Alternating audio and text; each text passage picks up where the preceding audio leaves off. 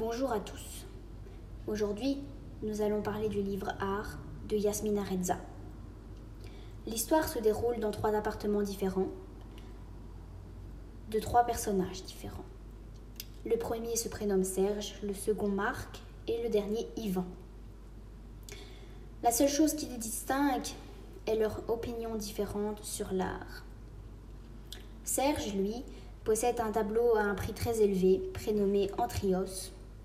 Marc, lui, possède un tableau que l'on pourrait qualifier de basique. C'est un paysage vu d'une fenêtre.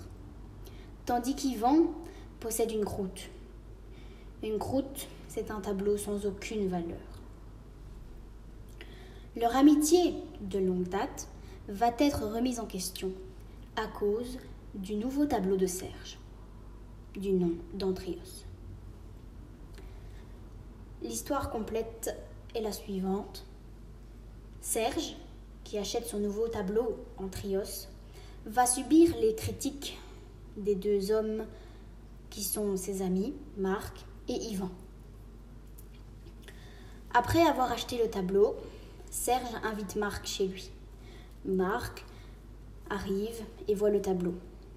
Il déteste et le dit à Serge, qui n'accepte pas vraiment son opinion. Un peu plus tard, Serge va inviter Yvan, qui lui apprécie le tableau.